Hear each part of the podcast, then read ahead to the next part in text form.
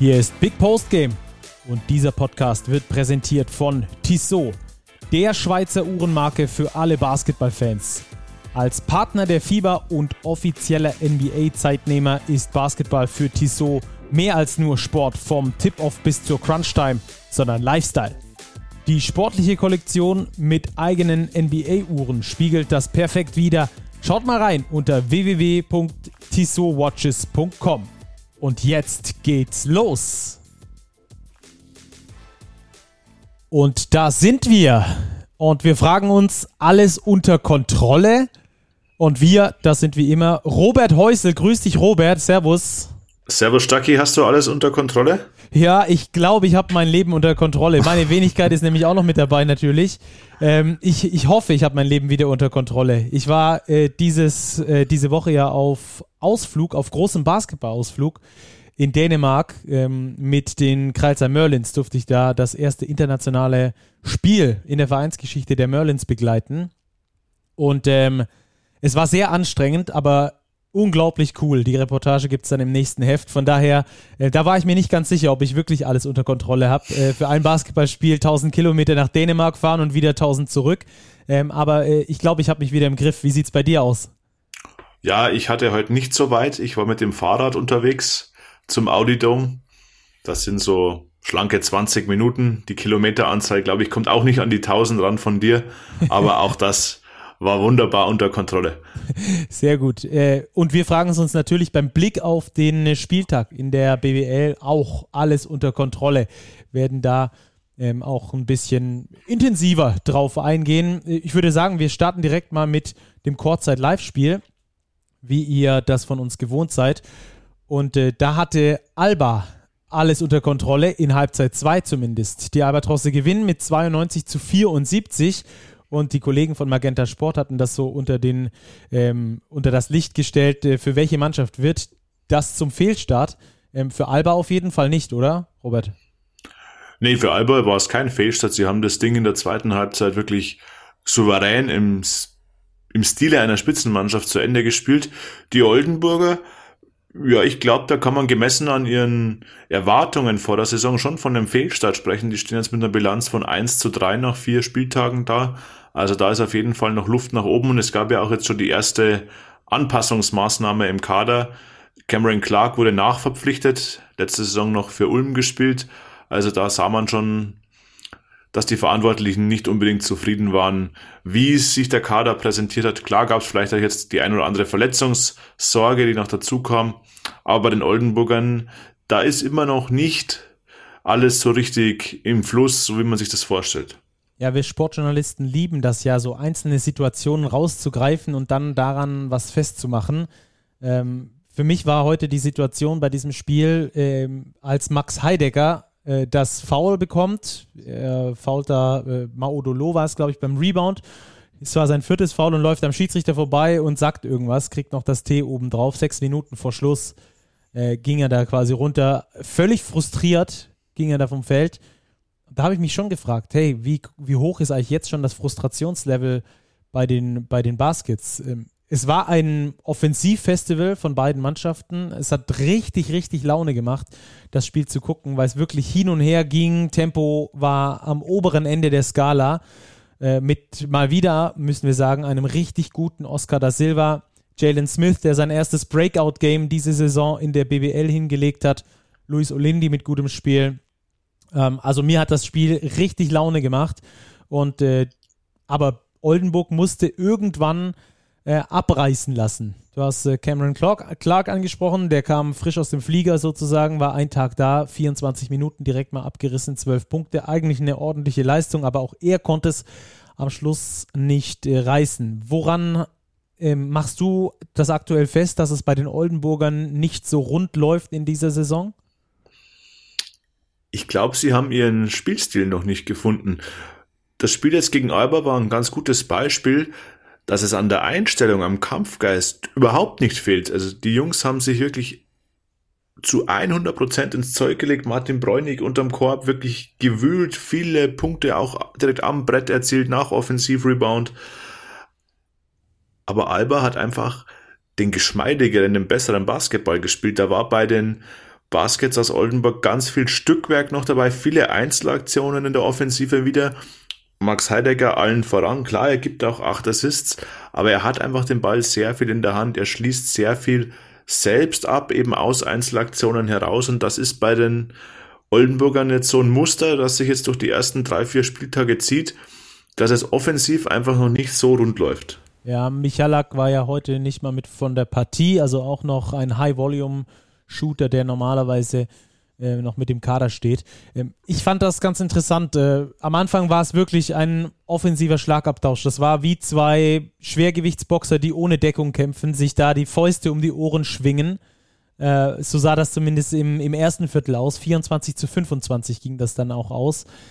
Und dann hat Alba im zweiten Viertel irgendwie nicht so richtig funktioniert. Aber was ich äh, extrem stark fand, wie die Albatrosse aus der Halbzeit rausgekommen sind. Ähm, und da haben die, die Berliner einen Vorteil gegenüber den Oldenburgern, denn die Berliner können auch defensiv anziehen und nicht nur offensiv. Ähm, Wenn es bei denen offensiv nicht läuft, dann ist da zumindest mal eine ordentliche Defense, viel Einsatzwille und das nach einer anstrengenden Euroleague-Woche übrigens mit zwei Spielen jetzt unter der Woche. Ähm, und die sind aus, der, aus dieser Pause rausgekommen und haben den Oldenburger Rhythmus komplett gebrochen. Die haben Heidecker in den Griff bekommen und die haben äh, verhindert, dass der Ball bei den Oldenburgern sauber läuft. Und mit diesen beiden relativ einfachen Rezepten haben sie es geschafft, den Oldenburgern den Spaß am Spiel zu nehmen und haben das dritte Viertel mit 28 zu 11 gewonnen. Aus äh, dieser Sicht gesehen, für mich Alba äh, verdientermaßen der Gewinner, wird mir wahrscheinlich auch niemand widersprechen bei plus 18 Punkten am Schluss. Aber das war, was ich beobachtet habe, was bei Alba äh, einfach möglich war, dass die nochmal an dieser Defensive geschraubt haben. Die Offensive, klar, die lief auch ähm, aus im zweiten Viertel ganz gut bei Alba, aber die Defensive, das war für mich das große Thema. Da hat es nämlich Oldenburg nie geschafft, Alba wirklich unter Kontrolle zu kriegen. Ja, das sehe ich ganz genauso. Und du sagst zwar, dass die Offensive gut lief, das sage ich auch so. Das war aber in den letzten Wochen bei Alba jetzt gar nicht immer so, schon gar nicht konstant über 40 Minuten. Also wenn man sich an das Euroleague-Spiel gegen Aswell zum Beispiel erinnert, da ging offensiv ja fast gar nichts. Dann gab es während der Woche diese Explosion in der zweiten Halbzeit gegen Fenerbahce. Jetzt war das wieder sehr, sehr stark in der zweiten Halbzeit. Das waren 54 äh, Punkte, die sie da aufgelegt haben. Und eben einfache Punkte, die sie sich kreiert haben. Also da lief der Ball, das High-Low hat sehr gut funktioniert. Oscar da Silva haben wir vorher auch schon angesprochen. Er kommt da immer besser rein, so als mobiler Bigman, der eben sich sehr, sehr gut bewegt, sehr gut die Räume sieht, da hineinstoßen kann, wurde wunderbar bedient, vor allem von Luke Sigma, auch von Luis Olindi und die Albatrosse haben das dadurch sich wirklich einfache Punkte generiert und das war letztlich der Schlüssel zum Sieg. Auch in der Höhe verdienten Sieg in der zweiten Halbzeit waren sie die deutlich bessere Mannschaft. Ja, haben auch 13 Offensivrebounds geholt, also das ist auch nochmal eine gute Zahl, wobei 15 sogar auf Seiten ähm, von Oldenburg. Aber gerade wenn wir über Oscar da Silva sprechen, wir haben ja am Anfang äh, der Saison viel über ihn gesprochen. Das hatte aber hauptsächlich mit äh, Themen zu tun, die jetzt nicht unbedingt sportlicher Natur waren, müssen aber nach dieser Woche vor allem ähm, nochmal deutlicher über ihn sprechen. Du hast es gesagt, sehr mobiler Big Man mit gutem Auge, ähm, einem hervorragenden Sinn für den Raum. Das finde ich, hast du richtig gut zusammengefasst. Und dazu hast du noch einen Lob-Spieler. Also gerade im Pick and Roll, wenn die Verteidigung Drop spielt, also wenn der äh, Big Man mit absinkt äh, und äh, einfach nur dem kleinen Spieler quasi den Weg versperrt und ähm, dabei quasi absinkt und so vermeidet, dass der Floater da über ihn drüber geht. In den Situationen brauchst du einen Big Man, den du per Lob anspielen kannst und äh, der den dann per Eliup reinnagelt. Und da sehe ich Oscar da Silva sehr stark. Und ich finde, da Silva hat was, was ganz viele deutsche Spieler äh, vermissen lassen. Und zwar diesen Killerinstinkt im Abschluss. Äh, er, ich weiß nicht, ob du es gesehen hast unter der Woche, er hat so oft per Dank gefinisht, auch äh, gegen große Spieler, gegen harte Fouls. Er hat immer versucht, mit Dank zu finishen, mit zwei Händen. Und das äh, steht ihm herausragend gut, macht es natürlich super spektakulär für uns Zuschauer und am Schluss natürlich auch nochmal eine Nummer erfolgreicher, wie wenn du da nur die Bälle immer reinlegst. Also das hat mir extrem gut gefallen. Oscar da Silva mit einer überragenden Woche. Über der Euroleague-Woche werden wir später noch sprechen hier. Ähm, in der Tissot Overtime. Auch da werden wir sicher nochmal auf Oscar da Silva zu sprechen kommen. Und wie gesagt, Jalen Smith das erste Mal mit einem richtig guten Spiel, auch in der BBL. Ähm, auch seine Quoten mal, mal richtig gut. Ja, Alba scheint sich offensiv immer mehr zu finden. Das ähm, finde ich, finde ich, ist ein, ein schönes Thema, den äh, Alba zuzuschauen, wenn es dann da offensiv mal läuft. Das ist wirklich eine Augenweide. Das ist ähm, richtig, richtig schick. Das ist dann das Problem bei Oldenburg gewesen, dass es da eben nicht mehr so gelaufen ist. Ähm, wie, wie es in der ersten Halbzeit noch gelaufen ist. Dieses Geschmeidige ist ihnen verloren gegangen, weil Alba eben defensiv die Schrauben angezogen hat. Äh, Alba, alles unter Kontrolle, würde ich sagen, oder? Vor allem in dieser zweiten Halbzeit. Absolut alles unter Kontrolle und vor allem beeindruckend unter Kontrolle in der zweiten Halbzeit, weil es ist nicht einfach nach so einem Doppelspieltag in der Euroleague auswärts bei Oldenburg anzutreten und man muss immer noch bedenken, wer bei Alba noch alles fehlt. Da ist kein Ben Lammers, kein Chris Komachi, kein Johannes Thiemann, kein Markus Eriksson dabei. Die Jungs können unter der Woche keine Entlastung geben, fehlen jetzt natürlich auch beim Bundesligaspieltag.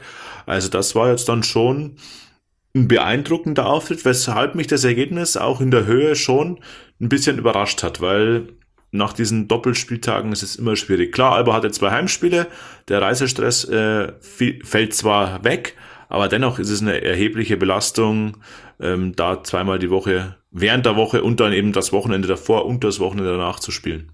Ja, und vor allem natürlich äh, auf Euroleague-Level ist auch nochmal eine andere Intensität geboten, gerade was die Härte, was die persönliche Härte untereinander angeht, auf dem Spielfeld, die da auch zugelassen wird, die ist eine ganz andere wie in der BBL. Äh, freie Schüsse sind quasi kaum möglich. Ähm, und die musst du dir richtig erarbeiten. Auch mit wirklich mit körperlicher Härte. Da gehst du, glaube ich, auch äh, aus dem einen oder anderen Spiel raus und da tut dir mal die Rippe weh von einem Ellenbogen, der da gelandet ist, äh, oder, oder die Schulter, weil du gegen den Big Man gelaufen bist oder so. Also, das ist wirklich nicht zu unterschätzen, da das Euroleague-Level. Äh, Gerade was die Härte angeht. Und äh, dass Alba da so gut rausgekommen ist, finde ich gut. Und was du auch gesagt hast, die Energie hat bei Alba gestimmt, auch bis zum Schluss. Ähm, und das finde ich, finde ich dann doch auch erstaunlich, wenn du die dritten, die, die, die, das dritte Spiel machst, also die 100 plus Minuten in einer Woche spielst, äh, mit Wochenende davor auch noch. Äh, das ist wirklich bemerkenswert und da haben sie dann Oldenburg in der zweiten Halbzeit wirklich overpowered und haben sich damit dann verdient geholt. Oldenburg ist jetzt vielleicht etwas stärker mit Cam Clark. Ähm, wie siehst du da seine Verpflichtung? Ja, das ist ein guter Spieler, es steht außer Frage. Ich bin sehr gespannt, wie er dann in das Gesamtgefüge hineinpassen wird, wenn alle Spieler wieder dabei sind und fit sind. Michael Michalak, haben wir ja gesagt, war diesmal in Zivil, ähm, war nicht dabei. Tai Odiasse, der Centerspieler, war auch nicht dabei. Aber wenn die alle dabei sind, muss man sagen, man hat mit Michalak, mit Heidecker und mit, Ka mit Clark dann drei Spieler, die allesamt sehr, sehr gerne werfen. Bislang haben wir das immer nur thematisiert mit Heidecker und Michalak. Jetzt kommt mit Clark noch ein weiterer Scorer auf der großen Position dazu. Also das äh, bin ich gespannt, wie sich das dann einpendeln wird. Ähm, da ist Mladen Zjencic gefragt, die richtige Balance zu finden. Wenn er es schafft, dann werden auch die Siege kommen. Davon bin ich überzeugt. Ja, dann sprüht Oldenburg weiter von der offensiven Seite her. Ähm, ich habe das auch so ein bisschen mit einem, also ich habe mich gefreut, dass Cam Clark zurück ist in der Liga, weil er bei Ulm damals schon eine richtig gute Rolle gespielt hat. Das ist auch ein spektakulärer Spieler, dem es auch wirklich Spaß macht zuzusehen, aber ähm, auch mit dem Kritikpunkt, dass er halt gerne den Ball in den Händen hält und das war bisher eigentlich nicht das, was das Problem der Oldenburger war, dass es keinen gab, der äh, werfen wollte, sondern eher im Gegenteil. Also bin ich mal sehr gespannt drauf, wie Triancic das dann hindrehen wird. Also, Alba gewinnt gegen Oldenburg das Kurzzeit Live-Spiel und ist damit äh, zumindest spielerisch zurück in der Spur und auch in diesem Spiel vom Ergebnis her zurück in der Spur. Ähm, Dann würde ich sagen, wir gehen direkt zum nächsten Spiel über. Wir haben heute übrigens drei Spiele, die wir länger behandeln werden hier bei Big Post Game Powered by Tissot. Äh, und äh, viele, viele im Two-Minute-Drill. Über ein Spiel werden wir erst am Schluss sprechen. Das werdet ihr dann noch früh genug erfahren. Das ist einfach dann äh, ja, vom Inhalt sinnreicher. Von daher gehen wir jetzt rüber zum Spitzenspiel. So wurde das Ganze angekündigt. Äh, hätte vor knapp vier Wochen wahrscheinlich auch noch keiner gedacht.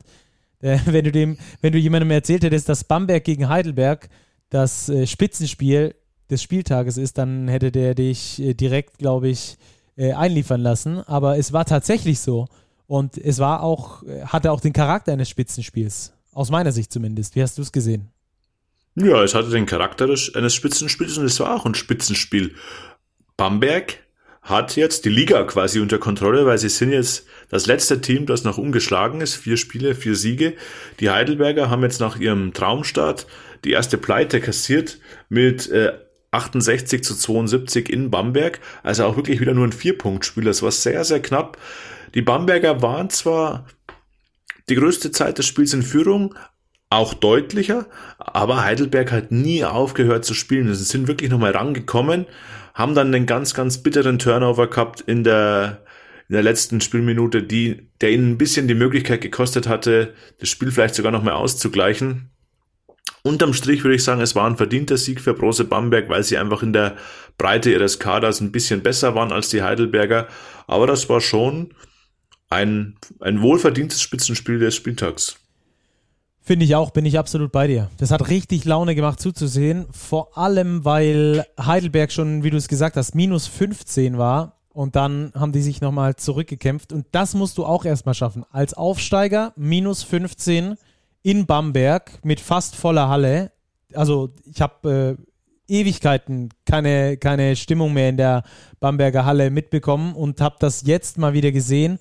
Das war schon ähm, ich glaube auch für, für einen Aufsteiger vielleicht furchteinregend, weil äh, furchteinflößend, weil wir müssen natürlich dran denken, woher kommt Heidelberg aus der Pro A? Ähm, in der Pro A gab es wie in der BBL vergangene Saison natürlich keine Zuschauer. Äh, deshalb ist da die Umstellung natürlich sowieso für jeden schon mal groß. Aber auch in den Jahren davor. Ähm, wenn du Glück hattest, dann hast du mal in Chemnitz gespielt, zum Beispiel vor einer vollen Hütte oder in Trier.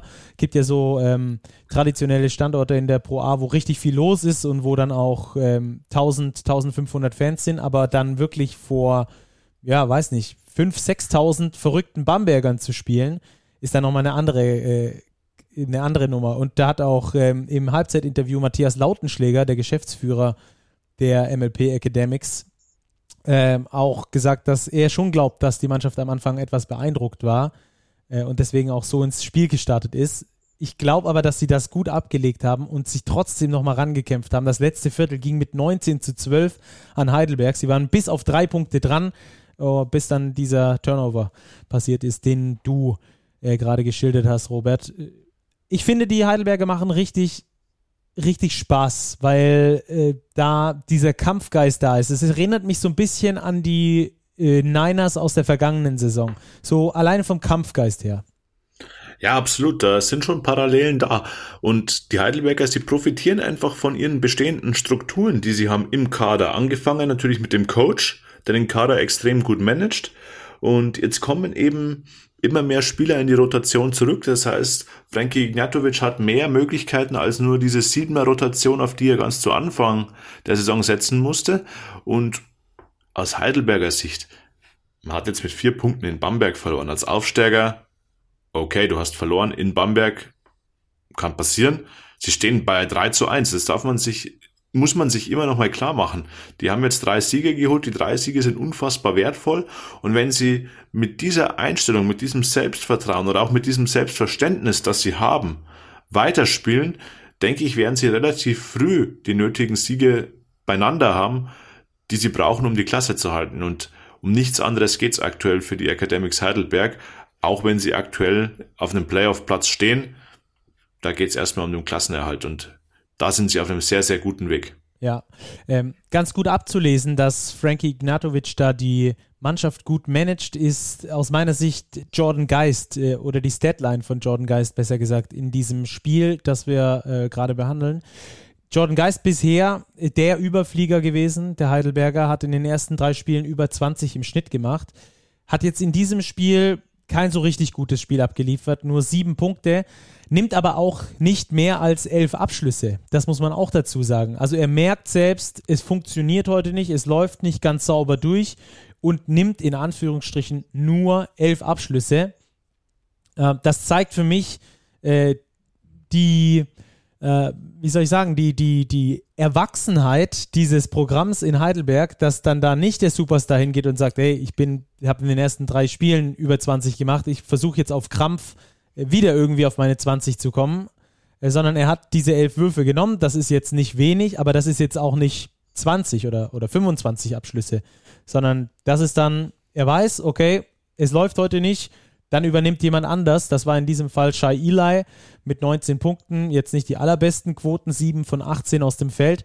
Aber der ist dann derjenige, der halt dann äh, übernimmt und Jordan Geist nimmt dann sich etwas zurück. Und auch das ist die Qualität eines Spielers und auch die Qualität eines Trainers, das einem Spieler beizubringen. Ja, absolut. Und was wir bisher unterschlagen haben, wir haben ja gesagt, das Spiel ist mit vier Punkten Differenz ausgegangen. Werfen wir mal einen Blick auf die Heidelberger Freiburg-Statistik. Ja. 6 von 16. Da Extrem, waren 10, ne? 10 Freiwürfe daneben. Das heißt, die müssen noch nicht mal eine gute Quote werfen. Die, wenn eine normale Freiwurfquote haben, dann geht das Spiel Minimum in die Verlängerung oder sie haben sogar wirklich eine reelle Siegchance. Ja. Gut, Bamberg hat auch nicht gut geworfen von der Linie, immerhin noch besser. 9 von 16. Auch nicht sonderlich prall, aber da sieht man, welche Möglichkeiten die Heidelberger in diesem Spiel hatten, obwohl sie unter dem Strich über 40 Minuten im Hintertreffen waren und gegen Bamberg verdient verloren haben. Aber es waren Möglichkeiten da und das sollten die Heidelberger mitnehmen für die nächsten Spiele, vor allem auch für die nächsten Auswärtsspiele, dass sie eben auch die Möglichkeit haben oder sie das Wissen haben, dass sie auswärts bestehen können, dass sie Auswärtsspiele gewinnen können.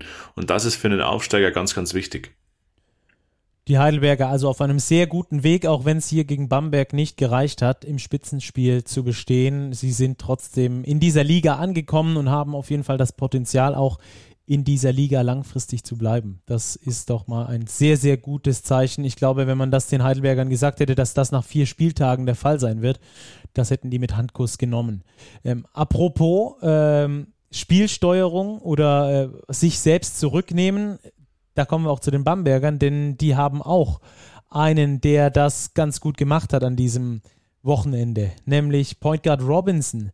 Aus meiner Sicht ähm, war das auch eine richtig gute Leistung von ihm. Er hat auch nicht so richtig äh, reingefunden mit seinen Abschlüssen in diesem Spiel, auch wenn die Quote gar nicht verkehrt ist. Hat nur fünf Abschlüsse genommen, dafür aber zehn Assists gespielt und hat gemerkt, was er dieses Mal seiner Mannschaft geben muss. Er hat einen Dreier genommen, wo ich gedacht habe, oh mein Gott, jetzt fängt er an, Hero Ball zu spielen. Völlig übertriebener Dreier.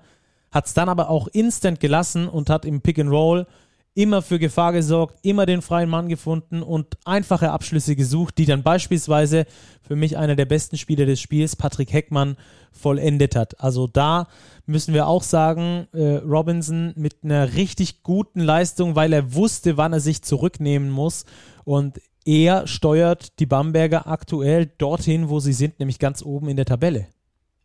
Ja, er hatte das Spiel quasi unter Kontrolle. Zu diesen zehn Assists, die du angesprochen hast, kam nämlich auch nur ein einziger Ballverlust.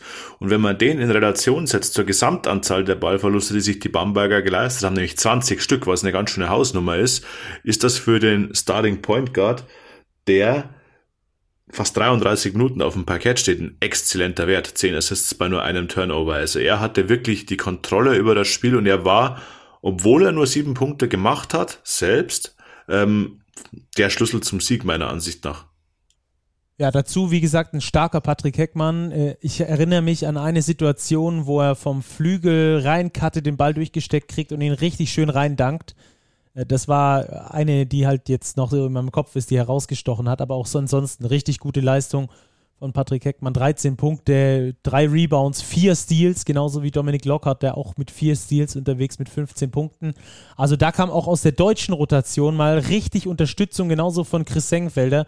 Wenn wir die drei zusammennehmen, dann haben die 30 Punkte zusammen erzielt, äh, 9 Steals geholt ja, und äh, noch 14 Rebounds dazu. Also das ist mal eine richtige, ein richtiger Push aus dieser deutschen Rotation gekommen.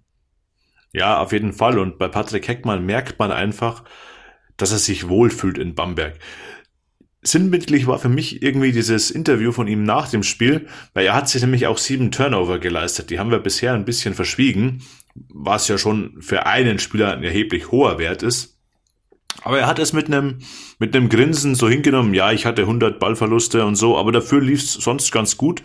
Und das ist, glaube ich, auch für ihn ein Fakt, der in seinem Spiel ganz, ganz wichtig ist. Patrick Heckmann muss sich wohlfühlen auf dem Feld, in seiner Umgebung wohlfühlen und das tut er in Bamberg. Und darum ist er auch so großer Bestandteil in den Plänen von Coach Johann Royakas. Er hat 30 Minuten wieder bekommen ähm, und er darf sich trotzdem diese sieben Turnover leisten, weil er eben sehr, sehr positiven Einfluss auf das Spiel hat. Also das ist wirklich ähm, erfreulich. Ich hätte Patrick Heckmann nicht in so einer großen Rolle bei den Bambergern gesehen. Ja, gebe ich dir auf jeden Fall äh, recht. Wie siehst du die Situation? Also die Rotation ist relativ ähm, klein gehalten bei Royakas. Es sind äh, fünf Spieler, die knapp 30 Minuten gehen oder, oder gut darüber, wie Omar Pruitt. Und dann gibt es noch zwei mit Kenneth Ogbe und ähm, dem Center Geben, die äh, ja noch so 16, 17 Minuten bekommen. Ansonsten keine wirkliche Spielzeit. Und äh, wenn wir dann mal da die Import-Spots durchzählen, wenn du drei Deutsche hast, die richtig performen, dann kann ja auf den Importpositionen irgendwas nicht so ganz äh, stimmen, oder? Also zumindest nicht in der Breite, nicht äh, bei den sechs Spielern, die du da ausnutzen kannst. Ja, vor allem die Center-Position scheint mir da noch ein bisschen das Sorgenkind zu sein. Derek Cook hat, glaube ich, nur 38 Sekunden bekommen. Martinas Geben auch nur knapp 18 Minuten. Aber es wurde eben aufgefangen, vor allem von Christian Senkfelder mit seinen 32 Minuten. Ähm, aber das ist schon auffällig, dass die Bamberger auf ihren Ausländerpositionen noch gar nicht äh, so die volle Qualität ausschöpfen können oder müssen. Das werden wir jetzt in den nächsten Wochen sehen, ähm, was die Qualität der Importspieler so hergibt, ob es vielleicht nochmal eine Veränderung gibt. Sie haben jetzt auf jeden Fall diesen sehr, sehr guten Saisonstart in der Tasche und haben auch ein ganz angenehmes Programm in den nächsten Wochen. Sie spielen jetzt erstmal in Braunschweig, dann haben sie Alba Berlin zu Gast. Das wird ein sehr, sehr spannendes Spiel. Dann geht's aber gegen Frankfurt. Also das sind machbare Aufgaben. Also die Bamberger können da weiterhin Selbstvertrauen tanken und sich da vorne in der Tabelle etablieren. Und da könnte es ihnen sogar entgegenkommen, dass sie in sämtlichen anderen Wettbewerben bereits ausgeschieden sind. Sie haben jetzt wirklich immer eine Woche Zeit, um sich ganz explizit auf den jeweiligen Gegner vorzubereiten. Und das ist jetzt zum Beispiel beim Spiel gegen Alba Berlin, die wieder Euroleague haben werden unter der Woche, schon ein Vorteil. Ja, ich kann mich noch daran erinnern, dass wir über die, die, das Auftaktprogramm der Bamberger gesprochen haben und haben gesagt, so, boah, das nach der Champions League, nach dem Champions League aus und ähm, wenn sie dann gegen die Bayern im Pokal rausfliegen, wenn es dann in der Liga nicht optimal läuft, dann kann da schon richtig krasser Fehlstart draus werden. Aber wenn wir jetzt mal nur die BBL nehmen, dann sind die Bamberger richtig gut drauf. Ähm, noch zum Thema Importspieler. Ich hatte das deshalb gesagt, weil von den äh, acht Spielern, die tatsächlich äh, mit Spielzeit, mit nennenswerter Spielzeit ausgestattet waren, sind ganze fünf, nee, vier äh, mit deutschem Pass ausgestattet. Also mit Kenneth Ogbe, ähm, Chris Hengfelder, Patrick Heckmann und Dominik Lockhart und mit Omar Pruitt, ähm, eben Robinson und Geben sind es eigentlich nur drei Importspieler. Travis Simpson mit nicht mal sechs Minuten.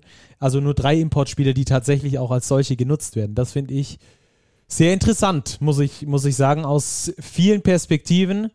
Ähm, zum einen natürlich, weil da möglicherweise noch mehr rausgeholt werden könnte und äh, zum anderen, weil in der BBL eigentlich die ungeschriebene Regel gilt, wenn du einen Importspieler holst, dann muss der auch funktionieren. Also dann muss der wirklich auch sein A-Game abrufen können. Und das scheint äh, auf den anderen Spots noch nicht der Fall zu sein. Und trotzdem ist Bamberg in der BBL zu Saisonbeginn erfolgreich mit vier Siegen in Folge. Das ist schon erstaunlich. Das ist erstaunlich, aber sie haben es irgendwie unter Kontrolle. Alles unter Kontrolle, wie der Titel unserer heutigen Ausgabe. Robert, lass uns äh, jetzt in den Two-Minute-Drill äh, reingehen, um dann am Schluss nochmal über ein Spiel intensiver zu sprechen. Wir machen jetzt quasi den Two-Minute-Drill, dann machen wir die Starting Five des Wochenendes und weil aus dem letzten Spiel, das wir behandeln, keiner in dieser Starting Five drin ist, können wir die auch schon mal vorwegnehmen. Und äh, ich würde sagen, wir starten mit Bonn gegen Frankfurt und machen das Ganze chronologisch dem Spieltag entsprechend durch. Also 86, 76. Bonn gewinnt. Wie kam es dazu, Robert? Wie kam es dazu? Ja, es war irgendwie wieder ein bisschen altes Muster. Die Frankfurter wieder mit zu vielen Ballverlusten am Ende 19 Stück gegenüber nur 8 von den Bonnern.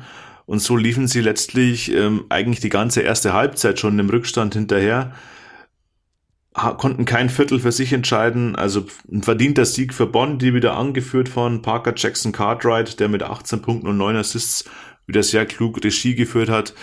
Ihr offensives Potenzial aufs Parkett gebracht und vor allem Jeremy Morgan ist hier hervorzuheben. Sieben Dreier getroffen, 22 Punkte. Ich glaube, das war sein Career High. Also ein verdienter Sieg für die Bonner. Ja, bei den Frankfurtern. Das wird jetzt schon äh, schwierig, vor allem wenn man auf die nächsten drei Gegner schaut. Die stehen jetzt bei 0 zu 4 in der Bilanz, spielen jetzt dann gegen die Bayern, gegen Ulm und gegen Bamberg. Das sind die nächsten drei Gegner der Skyliners. Also das könnte relativ schwierig werden. Und es kommt noch dazu, ähm, in der Schlussphase ist Tess Robertson umgeknickt. Das sah jetzt im, im Fernsehbild überhaupt nicht gut aus. Ich glaube, Diagnose endgültig steht noch aus.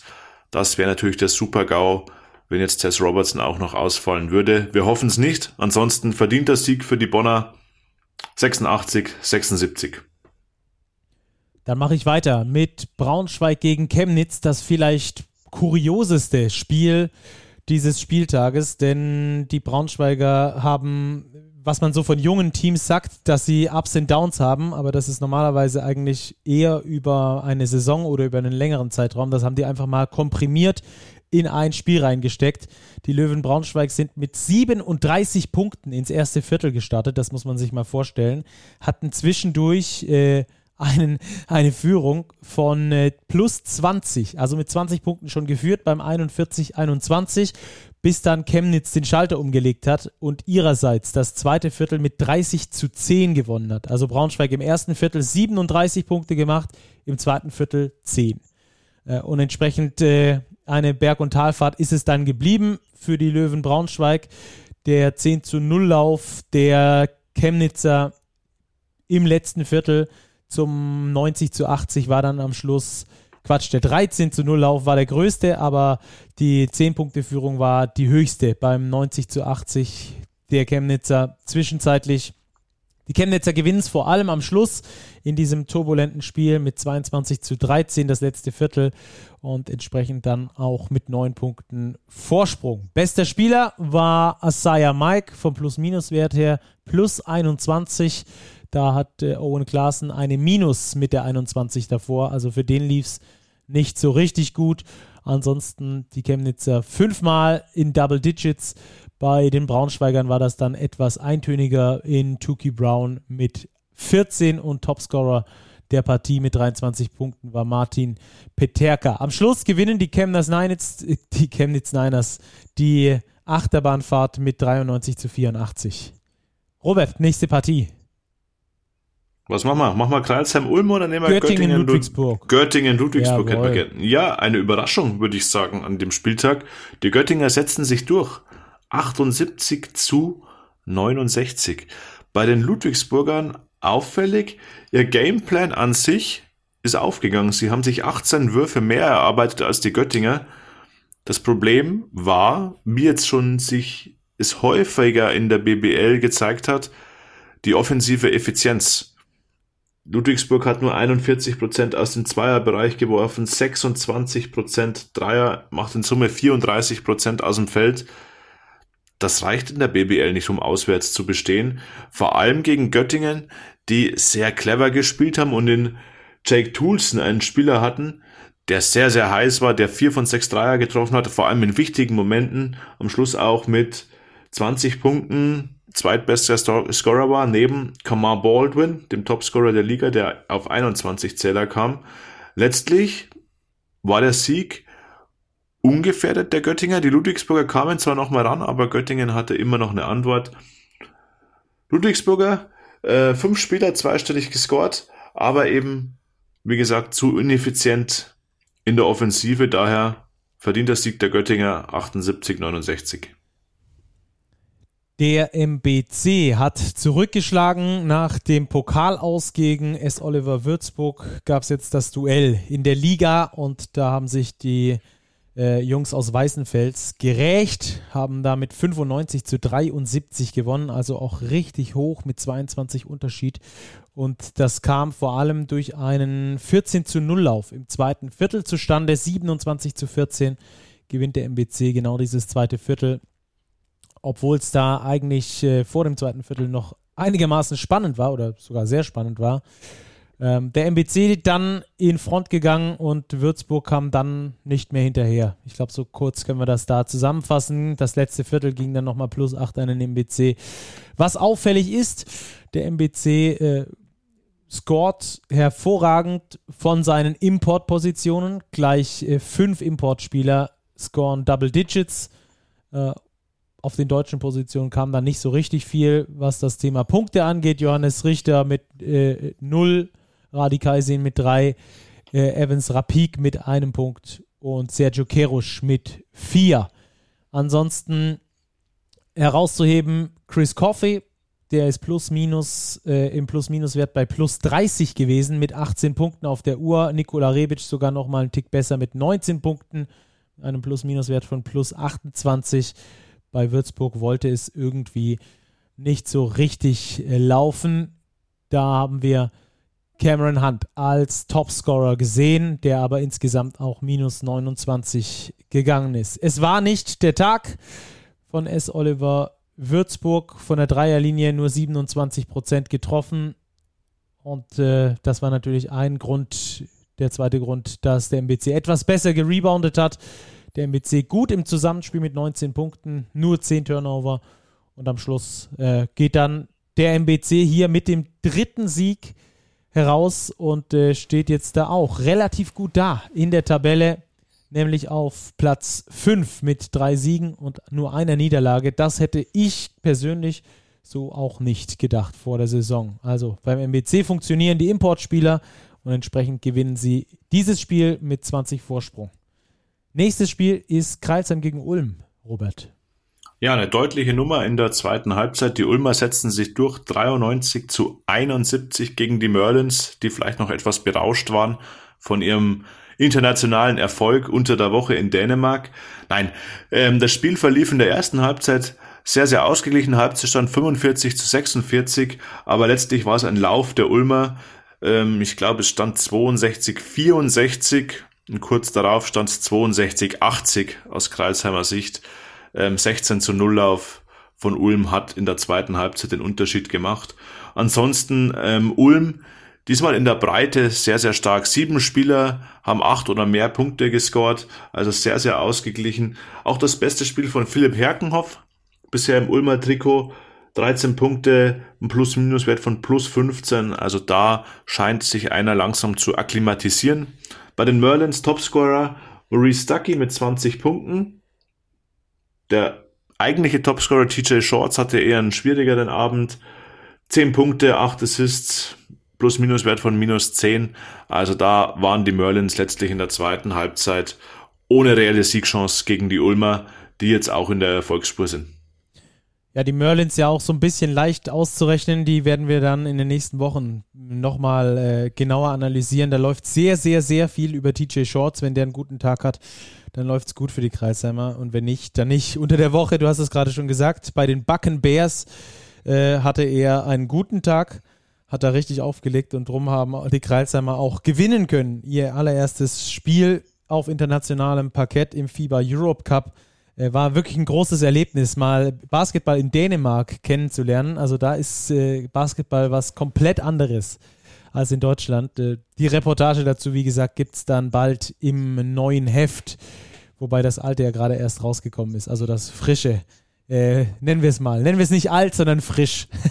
nennen wir es die Reportage, gibt es in der November-Ausgabe. Genau, in der November-Ausgabe. Robert, du weißt einfach, äh, ja. wie kommuniziert wird. So, aber wir haben noch ein Spiel offen, nämlich das der Hamburg Towers gegen Medi Bayreuth. Hamburg gewinnt mit sieben Punkten. 77 zu 70 und äh, schiebt sich damit in der Tabelle auch wieder etwas empor. Die waren ja nicht wirklich gut gestartet in diese Saison, haben jetzt aber das zweite Spiel gewonnen, den zweiten Sieg geholt, vor allem auch wegen eines starken letzten Viertels, zumindest am defensiven Ende. Bayreuth mit nur neun Punkten im letzten Viertel. Und äh, so wird es dann natürlich schwierig, enge Spiele zu gewinnen. Vor diesem vierten Viertel stand es noch 61 zu 60 für Medi Bayreuth. Äh, Mike Kotzer mit 14 Punkten, Plus-Minus-Wert von 5 plus 15. Das also herausragend. Aber Robin Christen sicher der beste Spieler auf dem Feld. 22 Punkte mit einer Leistung auch schon in dieser jungen Saison, also nicht nur in diesem Spiel, sondern in dieser jungen Saison, äh, die ich so nicht vorausgesehen habe. Äh, ich, er überrascht mich komplett, finde ich, find ich sehr, sehr positiv, was Robin Christen da Spiel für Spiel zaubert. Kriegt auch richtig viel Einsatzzeit, fast 35 Minuten und so holen sich die Hamburg Towers äh, vor dem Eurocup-Debüt in der kommenden Woche nochmal richtig Selbstvertrauen. Da also auf jeden Fall auch einschalten, übrigens bei Magenta Sport das Ganze zu sehen äh, gegen das Top-Team äh, des Eurocups, vermute ich mal. Können wir gleich auch nochmal ein, zwei Sätze dazu sagen. Medi Bayreuth, äh, wie gesagt, im letzten Viertel enttäuschend, nur neun Punkte auf die Anzeigetafel gebracht. Ansonsten äh, war es ein knappes Spiel, es gab aber trotzdem nur vier Lead Changes. Also das ähm, finde ich dann auch immer wieder amüsant, wie dann solche Zahlen dann zustande kommen, wenn es die ganze Zeit eng ist und trotzdem nur vier Lead Changes. Ansonsten, ja, Bayreuth mit einem guten Saisonstart bis dahin muss jetzt gucken, dass sie in der Spur bleiben. Sicherlich ausschlaggebend für diesen Sieg waren 14 Offensivrebounds der Hamburg Towers da haben sie also am offensiven Brett dominiert, auch bei nur 33% Trefferquote aus der Drei-Punkte-Distanz. Äh, bei Bayreuth waren es übrigens nur 27%. Ähm, haben trotzdem die Hamburger am Schluss das Ruder rumgerissen und gewonnen, 77 zu 70. Damit stehen sie bei zwei Siegen und zwei Niederlagen. Bayreuth bei einem Sieg und zwei Niederlagen. So, Two-Minute-Drill äh, ist durch, Robert. Ja, ist durch. Ganz kurz noch ein Satz zu den Towers. Yes. Wir starten jetzt ja in den Eurocup gegen Partizan Belgrad im Übrigen. Shelko Obradovic kommt nach Hamburg. Und der Kader der Hamburger ist schon dünn. Die hatten jetzt einen Abgang zu verkraften, oder was heißt zu verkraften? Ich glaube, es war erwartbar. Jabril Durham, der Spielmacher, ist jetzt erstmal weg. Seine Aufgaben auf dem Feld werden jetzt übernommen, natürlich von Justus Hollatz aber auch von Caleb Homesley. Der hat auch viel auf der Point Guard Position gespielt. Also generell ähm, denke ich, dass noch Bewegung reinkommt in den Hamburger Kader, weil jetzt, wenn die Doppelbelastung mit Eurocup und BBL losgeht, ist es noch etwas dünn besetzt. Sie haben zwar den Jordan Walker hochgezogen von Rist Wedel, von ihrem Kooperationspartner, aber das, glaube ich, wird da nicht die finale Lösung sein. Ja, der hat in dem Spiel überhaupt nicht gespielt. Also von daher können wir, glaube ich, davon ausgehen, dass der auch dann höchstwahrscheinlich nicht für den Eurocup äh, fest eingeplant ist als Rotationsspieler. ich glaube, da lehnen wir uns nicht zu weit aus dem Fenster. Eher nicht. Eher nicht. Also 77, 70. Äh, die Hamburger werden wir auch in den nächsten Wochen auf jeden Fall noch einmal äh, genauer unter die Lupe nehmen um dann dort ähm, auch mal zu analysieren, was ist da gerade los bei den Hamburgern. Ähm, wir hatten das vor der Saison schon angesprochen in unserer ähm, Analyse äh, zu den Hamburgern, was äh, da läuft. Und da hatten wir auch schon gesagt, also der Kader ist schon dünn. Jetzt haben sie da noch die Abgänge.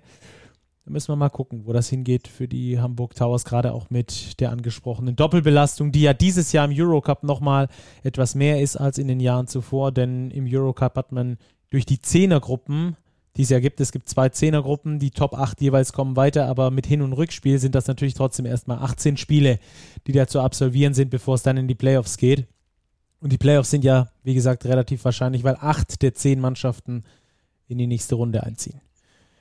Aber Eurocup können wir uns vielleicht für nächste Woche vornehmen, Robert, wenn dann die ersten Spiele im Eurocup mal rum sind und wir mal gucken können, wie es für Hamburg und Ulm dann lief. Genau, Ulm spielt gegen Buduknost Podgorica zum Auftakt. Wird auf jeden Fall interessant. Dann machen wir jetzt die Starting Five, kommen dann nochmal zu einem ausführlicheren Spiel, um dann in die Tissot Overtime zu gehen. Ähm, das werden wir, äh, das wird euch gleich klar, warum wir das so lösen. Also Robert, sag erstmal deine Starting Five. Wer hat es dieses Wochenende reingeschafft? Ich gehe auf der Point Guard Position mit Jake Toulson von der BG Göttingen. Zwar nur gut 19 Minuten gespielt, aber 20 Punkte gescored und eben Schlüsselspieler zum Sieg gegen die Riesen Ludwigsburg. Ja, und dann müssen wir auf der Flügelposition etwas improvisieren. Ähm, ich hätte quasi drei ganz gute Schützen beziehungsweise athletische Flügelspieler im Angebot. Einmal Chris Coffey vom MBC, Robin Christen, von dir angesprochen bei den Hamburg Towers, die positive Überraschung. Für ihn freut es mich auch unheimlich nach seiner langen Verletzung, dass er so gut wieder in die Spur gefunden hat. Jeremy Morgan von den Telekom Baskets Bonn, 7 Dreier versenkt. Und dann muss Oscar da Silva den Center geben. Das wären meine fünf der Woche. Muss er ja bei Alba auch. Eben, eben. Der ist so flexibel, der kann das. Hätte er bei Ludwigsburg übrigens auch gespielt auf der fünf, äh, wäre da höchstwahrscheinlich der Starting Center gewesen. So ist es halt bei Alba und reißt da ein fürs andere Spiel eine richtig starke Leistung ab. Oscar da Silva, also auf der 5, äh, sehr gut. Starke Starting Five, die wir da aufbieten können aus absoluten Top-Performances hier bei uns bei Big Post Game powered by Tissot. Und dann sprechen wir jetzt noch über das Spiel, das übrig geblieben ist am Spieltag. Und es ist nicht übrig geblieben, weil es das schönste Spiel war. Robert, du warst in der Halle und ich würde es mal vorsichtig formulieren, musstest es dir antun.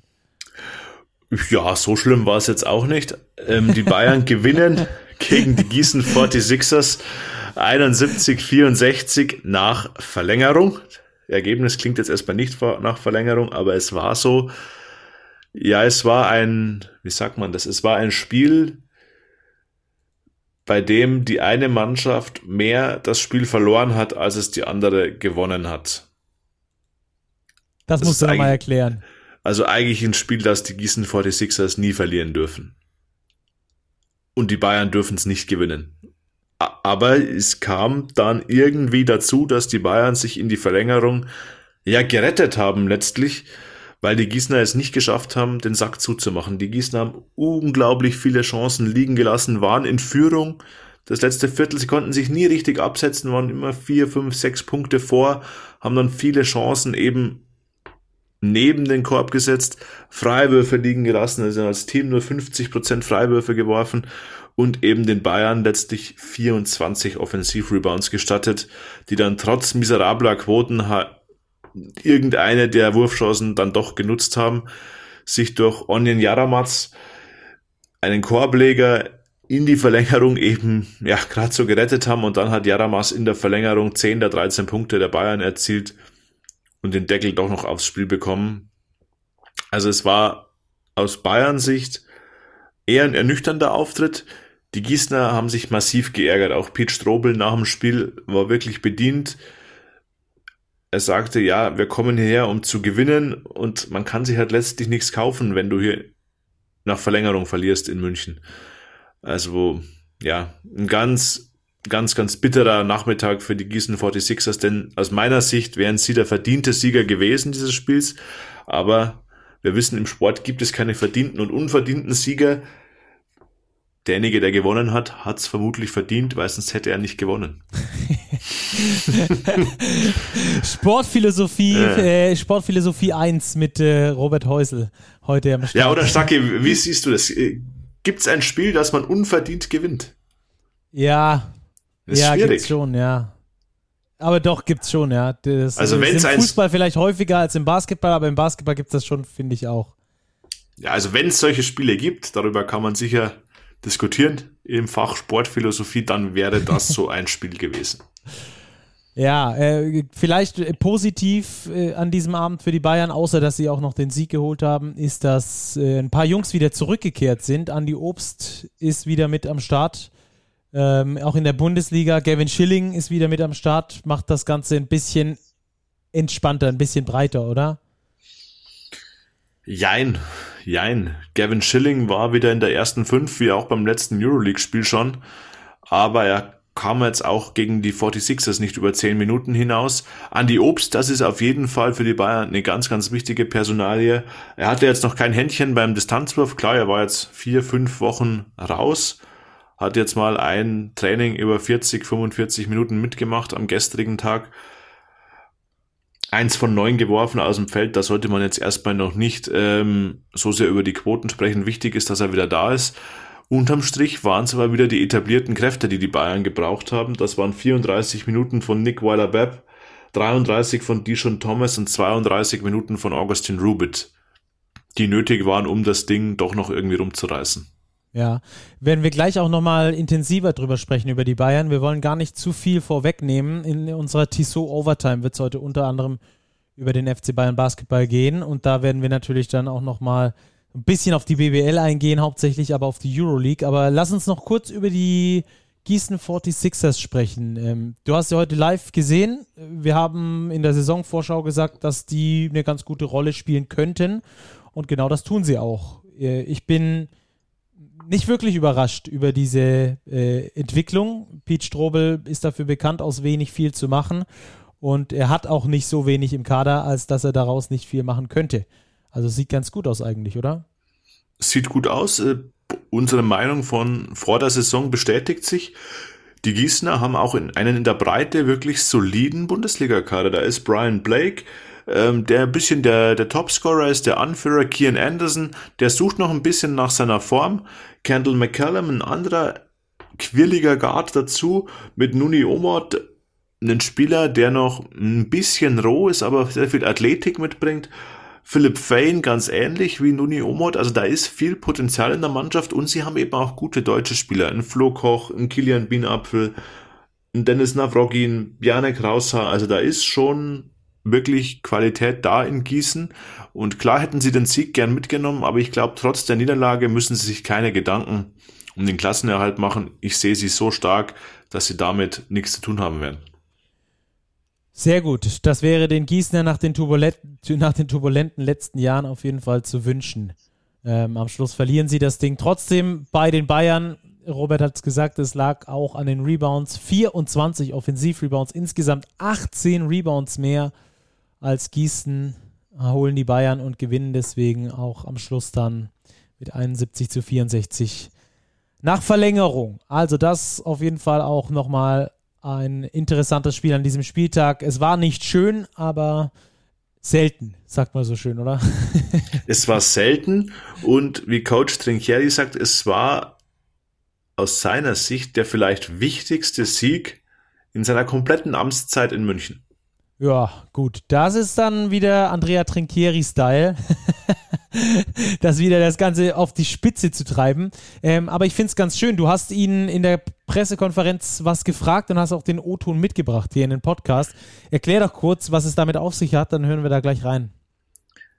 Naja, wir werden es gleich hören. Die Antwort auf meine Frage war eigentlich nicht die Antwort auf meine Frage, weil ich hatte ihn eigentlich gefragt, ähm, was er jetzt trainieren will vor dem wichtigen Spiel in Kaunas kommende Woche, weil jetzt ja doch ein paar Tage Zeit sind, um vielleicht mal Trainingseinheiten einzuschieben, weil ich die Offense im Spiel gegen die Gießener als sehr, sehr uninspiriert gesehen hatte. Also da war ganz, ganz viel Post-up, Isolation Post-up in der zweiten Halbzeit dabei oder der Ballhändler zieht zum Korb. Also da war wenig Passspiel, wenig Bewegung und was dann als Antwort kam, war eher so eine Beschreibung der Gesamtgemengelage, wo überall aktuell die Probleme sind bei den Bayern. Aber ich glaube, am besten hören wir mal rein, dann können wir darüber auch genauer sprechen. The defense is okay. Offense is not at the level we want, but it's not players' fault. It's just I hate langweilig people. And now I'm gonna be very langweilig because what we have been through would kill anybody. So, so we start the season and your starting point guard is out for four weeks. Hunter is out for three weeks. They don't play. Then we had COVID and we don't play any preparation game. Okay? And then you have Leon that was planned to be ready the last week of September, that got the surgery was perfect. They got an infection from a bacteria in the hospital. You know what does it mean? So antibiotic, antibiotics, no practice. So the only planned thing was Pauli. That is the one that is getting better quicker than expected. Okay. And then we start playing games. And how we can be a team. The backbone of the team was supposed to be Lucic, Radosevic, that are here the last year, they can help the new team, okay? Walden, that already played for me, okay? And Hunter for his experience. And suddenly you don't have these players. Then you have games in the German league, and you have five, six players, German, out. The first six. Not the last six, the first six. If you take away to any other team the first five, six players, German player, they will not even show up, not play. And we playing, playing, playing. We just missed some wins, but this is the win we needed. To win suffering, to win coming from behind, to win a game that nobody else could win. So I know we have problems, but this is something that is for this moment. It's it's it's a it's a very long season. I, I of course we could easily be two two in EuroLeague, easy, and I won't say three one, but it could be. So of course something is missing, but it's not missing because we don't have effort from players. We have a bad team. It's missing because the situation create these parameters that are totally insane. You don't know when players are going to be back. You don't know what shape they're going to be back. You're just playing, traveling against Gießen rested the rest of the whole week. And they running double than us. Double. They were running and jumping three times more. We jump one time, they jump three times. And it's not that my players are, no, are not willing to jump. You need to have, you know, energy. So everything is under control, except the things that cannot be under control, that in this moment are many. But the rest are totally expected and under control. Ein typischer äh, Trinkieri-Monolog, würde ich es mal nennen. Hat er sich in Rage geredet? Ja, es sieht so aus. Ähm, jetzt äh, lass uns direkt eintauchen in die Tissot Overtime, denn das ist jetzt der perfekte Übergang dafür. Denn ähm, wir wollen über den Euroleague-Start der beiden deutschen Teams sprechen und da ist natürlich der FC Bayern eine der beiden Mannschaften und deswegen haben wir die auch an den Schluss unseres BBL-Spieltages gesetzt und tauchen damit jetzt ein in die Tissot Overtime. Robert, ich habe die Auftritte des FC Bayern Basketballs unter der Woche in der Euroleague gesehen und ähm, er sagt, es ist alles unter Kontrolle, eigentlich fehlen nur ein paar Spieler, wir hatten keine Testspiele, aber alles andere passt eigentlich. Würde ich sagen, nö, stimmt nicht. Äh, ich habe da äh, einen sehr großen Anteil uninspirierter Spielweise gesehen, ähm, die, die äh, den FC Bayern in den letzten Jahren nicht ausgezeichnet hat.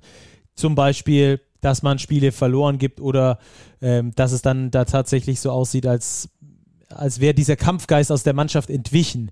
Wie hast du die Woche gesehen und überhaupt den Euroleague-Start der Bayern und wie, inwieweit gehst du mit bei Andrea Trinchieri? Ich gehe sowohl bei Trinchieri als auch bei dir nur bedingt mit.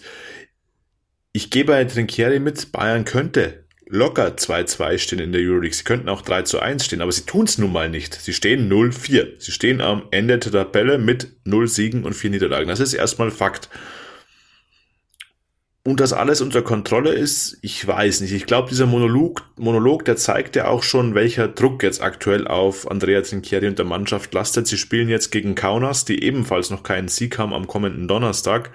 Also das ist dann schon fast ein Pflichtsieg. Wobei Pflichtsieg auswärts in Kaunas, ja, gibt leichtere Aufgaben. Die Bayern schaffen es in der Euroleague einfach nicht, konstant über 40 Minuten gut zu spielen. Sie haben unter der Woche diesen Russland-Trip gehabt mit Auswärtsspielen in Kasan und in St. Petersburg, wobei sie in Kasan die erste Halbzeit absolut, und jetzt wären wir wieder beim Thema der Folge, unter Kontrolle hatten. Da waren sie ganz, ganz klar die bessere Mannschaft, waren aber nur ich weiß nicht, elf, zwölf Punkte vorne zu halten. Ja, bin, genau, bin ich bei dir. Absolut. Aber die zweite Hälfte in Kasan beispielsweise, die äh, ist das, was, was ich gemeint habe. Da haben sie für mich uninspiriert gewirkt. Da haben sie für mich ja. nicht den Kampfgeist gehabt, den der FC Bayern letztes Jahr hatte. Ja, da kam dann Isaiah Cannon um die Ecke. Das erinnerte mich ein bisschen an die Euroleague-Saison vor zwei Jahren, wo Bayern auswärts oft durch ein oder zwei Spieler abgeschossen wurde und dann auswärts nicht mehr so zurückkam. So war es da auch in Kasan, aber man hat sich hier schon nochmal, ich finde, man hat schon den Kampfgeist gezeigt. Man kann ja, kam ja am Schluss nochmal auf zwei, drei Punkte ran. Jetzt zu ziehen. Vielleicht ist man auch ein bisschen verwöhnt in Anführungszeichen von der letzten Saison, in dem man eigentlich alle knappen Spiele gewonnen hat. Jetzt verliert man halt die knappen Dinge. Auch das Ding in St. Petersburg, da hatte man ja einen katastrophalen Start. Ich glaube, statt 0 zu 13 die Bayern kamen aber zurück, haben wirklich gut gespielt, haben in der zweiten Halbzeit eine Führung von neun Punkten und dann geht im letzten Viertel auf einmal wieder gar nichts. Also es fehlt einfach die Konstanz über 40 Minuten in der Euroleague und die brauchst du, weil die Qualität aller anderen Teams eben so hoch ist, dass du es dir nicht erlauben kannst, nur 30 Minuten oder 25 Minuten sehr, sehr guten Basketball zu spielen. Du brauchst 40 und dann kommt eben so ein Resultat zustande. Und klar, ich glaube, wenn Vlado Lucic fit ist und mitgespielt hätte, sehr, sehr viel Konjunktiv, dann würden die Bayern nicht 0 zu 4 stehen, weil es ist, er ist einfach der Mann in der Mannschaft und der, wenn fehlt, dann fehlt ganz, ganz viel Qualität. Aber er ist halt aktuell einfach nicht spielfähig. Er ist verletzt, er kann nicht spielen und darum müssen die Bayern damit klarkommen. Und sie brauchen jetzt unbedingt den ersten Sieg in Kaunas, weil danach geht's gegen Mailand, danach gegen Alba. Also es wird nicht einfacher. Und klar, man spielt in der Euroleague, um in die Playoffs zu kommen. Das tun alle 18 Mannschaften, weil in der Liga, in der es keinen Abstieg gibt, spielt man nun mal um die Playoffs. Ähm, und da muss jetzt einfach mal der erste Sieg her. Und vielleicht tut tatsächlich so ein gewürgter Sieg, so ein Comeback-Sieg, wie es jetzt gegen Gießen am Wochenende der Fall war, gut fürs Selbstvertrauen, auch wenn spielerisch nicht gut war, ähm, um eben zu wissen, okay, wir können so knappe Dinge doch noch umbiegen, auch wenn es in Anführungszeichen und ohne abwertend zu sein nur gegen Gießen war. Ja, da sind wir auf jeden Fall gespannt. Ich bin da nicht ganz bei dir, muss ich ehrlich sagen. Ich habe äh, Phasen gesehen, Spielphasen gesehen, die ich so von den Bayern nicht erwartet hätte. Ähm, Gerade wo du sagst, da hat es gehapert, da hat es geholpert, äh, da hat es ich denke, dass die Qualität im Kader hoch genug ist. Ich glaube, das ist eher eine Kopfsache. Vielleicht auch, weil Lucic nicht da ist. Das, das mag sein, dass er da einer der Taktgeber dieser Mannschaft ist.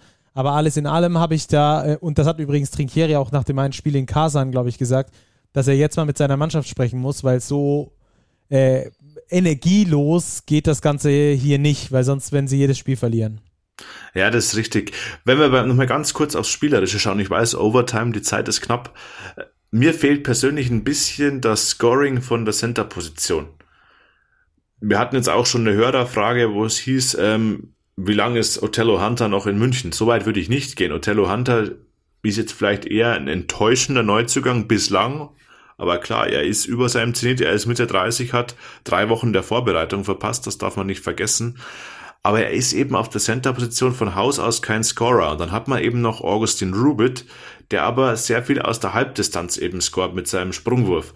Und da ist mir das Spiel noch nicht ausgewogen genug. Die Bayern werfen mehr Dreier, die Guards scoren ganz gut, Corey Walden ist gut in Form, auch Darren Hilliard kann kreieren, aber das Scoring von der Position am Brett, das fehlt mir noch ein bisschen. Und das, glaube ich, ähm, ist aktuell ein Punkt, der den Bayern in Europa ein bisschen wehtut. So ein Spielertypus wie Jalen Reynolds letzte Saison war, der einfach mal am Brett wühlt und auch da mal 2, 4, 6, 8 einfache Punkte einsackt. Für die Bayern also eine erste richtig dicke Aufgabe jetzt unter der Woche. In Kaunas äh, es da. Beide stehen 0 zu 4, die Bayern und Kaunas, beide völlig unerwartet aus meiner Sicht da 0 zu 4. Und äh, die müssen sich da rauskämpfen. Eine andere Mannschaft steht knapp drüber, über die müssen wir auch noch sprechen bei uns hier in der Overtime. Selbstverständlich, denn wir sprechen natürlich über den Euroleague-Start der deutschen Mannschaften. Das ist Alba Berlin und die haben für mich relativ überraschend gegen Fenerbahce daheim gewonnen. Äh, in Villeurbanne hätte ich gedacht, dass es da äh, besser läuft, beziehungsweise zu Hause gegen Villabön hatte ich gedacht, dass es besser läuft. Da lief es nicht so gut, da haben sie verloren. Also Alba ist für mich noch relativ schwer einzuschätzen, natürlich auch, weil da noch so, ein Breite, so, eine, so eine Breite an wichtigen Spielern fehlt. Wie sieht es bei dir aus? Wie siehst du Alba in der Euroleague? Ich finde, sie haben sich gemessen an der Situation, die jetzt vorherrscht, sehr, sehr gut verkauft. Also das Spiel gegen Fenerbahce, was ja wirklich schwer zu spielen war, äh, es war zwar auf dem Papier ein Heimspiel, aber die Stimmung war ja schon sehr ja, ich will jetzt nicht sagen pro Fenerbahce, aber es war ein großer Fenerbahce-Fanblock in der Halle. Ähm, da so eine zweite Halbzeit rauszuhauen, das ist schon aller Ehren wert und auch gegen Baskonia, wo sie ja am zweiten Spiel dieses Doppelspieltags schon aussichtslos eigentlich zurücklagen, haben sie in der zweiten Halbzeit ihren Basketball gespielt. Sie haben gefeitet und ich glaube, wenn das Spiel noch drei, vier Minuten länger geht, dann gewinnen die das sogar noch. Die Hypothek war einfach zu groß. Ich glaube, sie waren 21 Punkte zurück. Das konnten sie nicht mehr ganz ausmerzen, aber die Mentalität in der Mannschaft stimmt. Sie haben jetzt einen Sieg geholt. Ich glaube, Alba hat jetzt auch, obwohl sie natürlich extreme Verletzungssorgen haben, vom Spielplan profitiert. Sie haben jetzt an den ersten vier Spieltagen drei Heimspiele gehabt. Das glaube ich ist für so eine Mannschaft, wenn du eben eine kleine Rotation spielst und wenn viele Leistungsträger wegfallen, schon von Vorteil. Und wenn wir dann nochmal den Vergleich zu den Bayern nehmen, die Bayern hatten für ihre Situation den maximal ungünstigen Spielplan. Sie spielen nämlich an den ersten vier Spieltagen dreimal auswärts, das Heimspiel gegen Barcelona, die vermutlich aktuell beste Mannschaft in Europa, und am fünften Spieltag gleich wieder auswärts. Das heißt, von den ersten fünf Spielen viermal auswärts plus Barca zu Hause für die Bayern extrem schwierig. Vor allem mit der Erwartungshaltung, die sie haben. Die gibt's bei Alba Berlin nicht. Also da ist jetzt, glaube ich, klar wollen die auch ihre Spiele gewinnen, aber da ist die, die Erwartungshaltung bezüglich Erfolge in der Euroleague nicht so hoch wie in München. Ähm, da ist Alba, hat da wirklich einen guten Job gemacht, auch dank Oscar da Silva, der da eben sehr, sehr gut jetzt reingefunden hat in die, in die Mannschaft. Und die Berliner können frei aufspielen. Sie spielen jetzt als nächstes. Ich muss kurz gucken, gegen wen spielen die jetzt? Hilf mir, Stacki. Gegen Roter Stern Belgrad. Die spielen in Roter Stern Belgrad. Das wird in Sachen Stimmung schwierig, aber spielerisch sehe ich sie dann nicht chancenlos. Roter Stern ist defensiv extrem gut unter Dejan Radonjic, dem Ex-Bayern-Trainer, aber Alba hat jetzt offensiv in die Spur gefunden. Da wird es drauf ankommen, welches Team kann seinen Stempel dem Spiel aufdrücken. Die Defense von Roter Stern oder die Offense von Alba. Ja, da sind wir sehr gespannt drauf. Äh, Oscar da Silva für mich auch bisher der herausstechende Mann in positiver Art und Weise bei Alba, auch in der Euroleague. In, der, in dieser Woche einmal mit 15 Punkten gegen, Victor, wie gegen Vitoria Gasteiz und einmal mit 22 gegen Fenerbahce. Also da ähm, auch auf diesem Level performt er da richtig gut. Alba, äh, du hast es gesagt, die Ansprüche sind nicht ganz so hoch wie beim FC Bayern, zumindest nicht äh, so hoch formuliert. Und äh, deswegen sind die Albatrosse, glaube ich, mit diesem Saisonstart einigermaßen äh, im Reinen, gerade äh, weil sie eben äh, sich da gegen Baskonia nochmal richtig gut zurückkämpfen konnten. Wir werden schauen, wie es weitergeht. Das war es auf jeden Fall erstmal mit der Overtime denn äh, unsere Zeit ist abgelaufen. Heißt aber äh, nicht, dass wir nicht noch weiter gerne mit euch auch über die Euroleague diskutieren. Also schreibt uns da auf jeden Fall äh, gerne über die sozialen Netzwerke an. Ihr kennt äh, unser Handle. Ihr könnt entweder Big direkt schreiben oder uns auch äh, direkt anschreiben. Es war, glaube ich, eine Tissot Double Overtime. Aber ja. wir haben auch zwei Mannschaften, darum darf man so auch sieht's Double aus. Overtime. Ganz genau. Für jede eine Overtime. Hm.